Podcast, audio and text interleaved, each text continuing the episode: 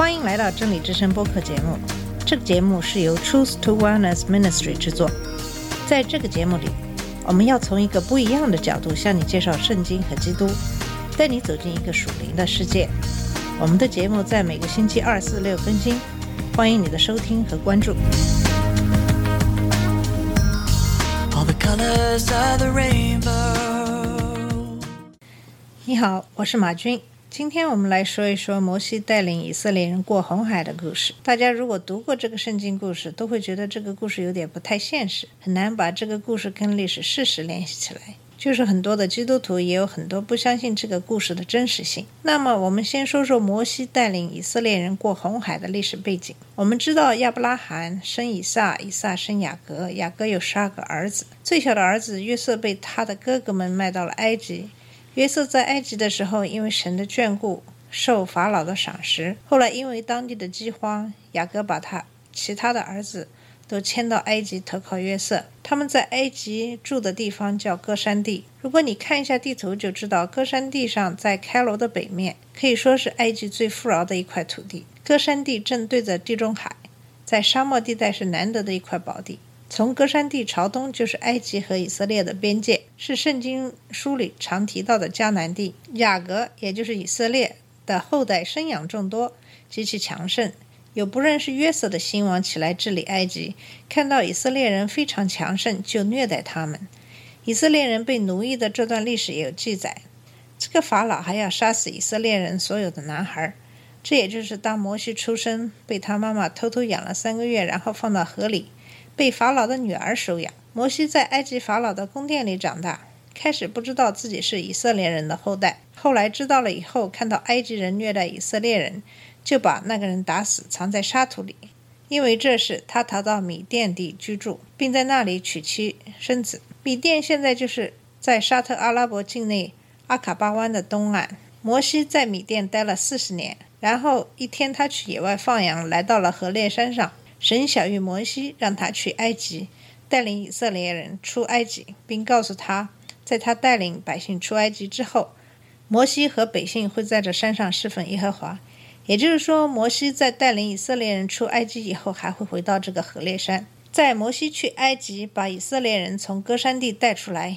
一个有争议的问题就是他们是走的哪条路线？按理，摩西要把以色列人带出埃及，到神许诺他们的流奶和蜜的迦南人之地，也就是现在的以色列。如果你看一下地图，就会知道，从歌山到以色列，如果是沿着地中海沿岸朝东北，很快就会到达神许诺他们的地方。可是那是在迦南地是有人居住的。如果神当时就把以色列人带到迦南地，他们就要跟当地的非利士人打仗。当时的以色列人在埃及被奴役很久，他们是没有这个勇气去打仗的。神小谕摩西的时候说，恐怕百姓遇见打仗后后悔，就回埃及去。那么在当时交通工具不发达，以色列人完全靠腿走和牲畜运载。摩西带领所有的以色列人，包括老弱妇孺，还有牲畜武器，真的是拖家带口，也是不可能走得很快的。当时也没有指南针，没有地图。他们是知道朝什么地方走呢？圣经里说，神不领以色列人从非利士走，神领百姓绕道而行，走红海旷野的路。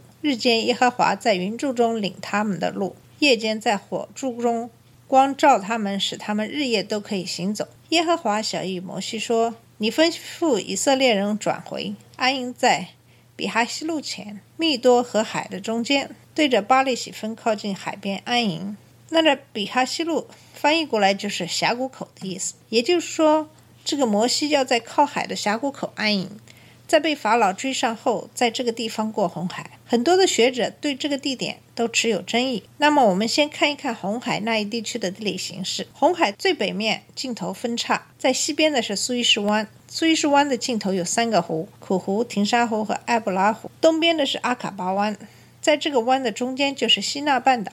苏黎世湾的尽头基本上就是摩西他们出埃及的起点，在那个地方有几个湖，因为圣经书中提到摩西和以色列人渡过红海以后，在希腊的旷野里辗转。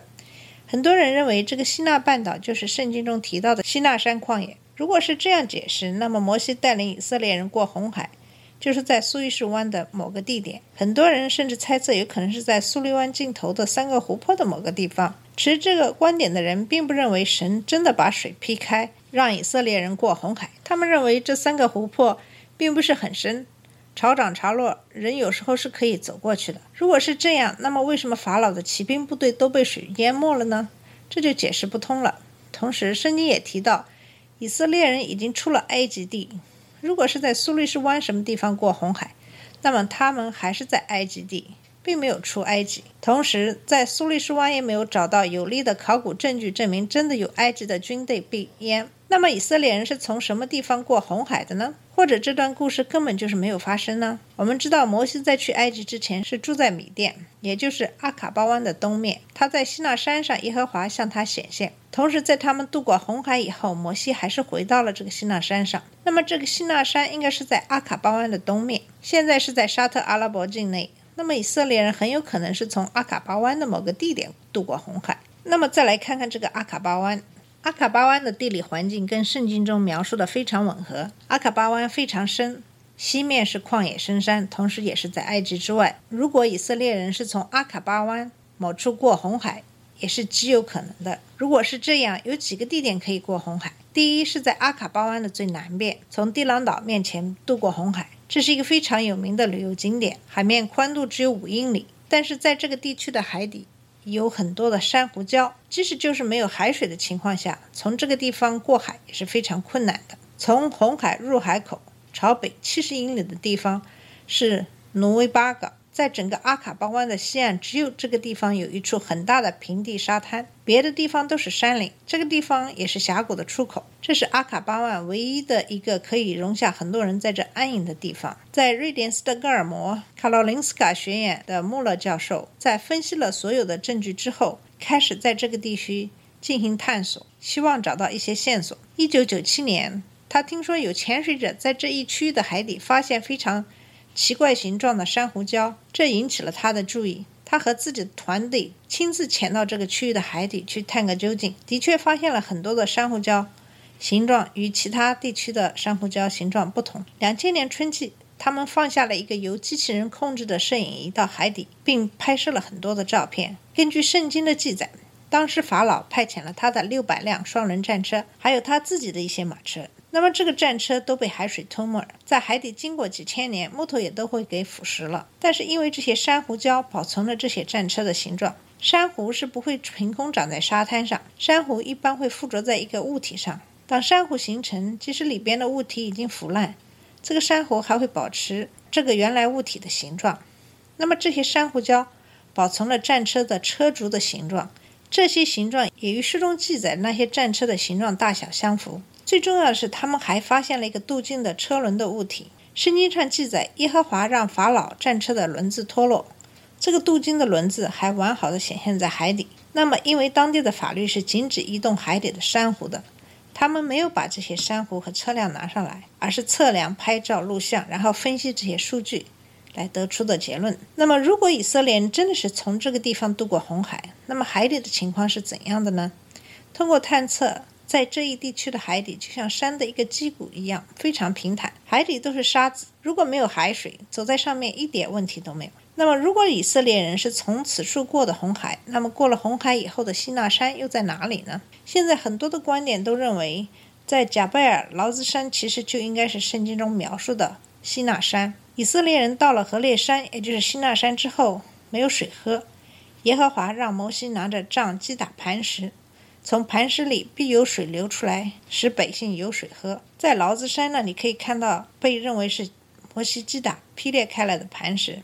同时，在这个地方也有很多的地名都是以摩西这个地名来命命名的。根据所有的这些，都可以推断，在摩西呃过了红海以后的西纳山，有可能就是在这个地区。好了，我们今天节目就到这里。如果你对我们的话题感兴趣，请继续收听我们的节目。下次节目再见。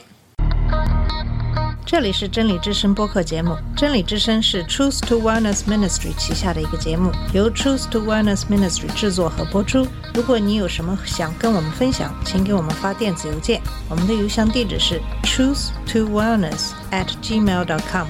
你也可以直接去我们的网站 www.truth2wellness.com 浏览更多的信息。下次节目再见。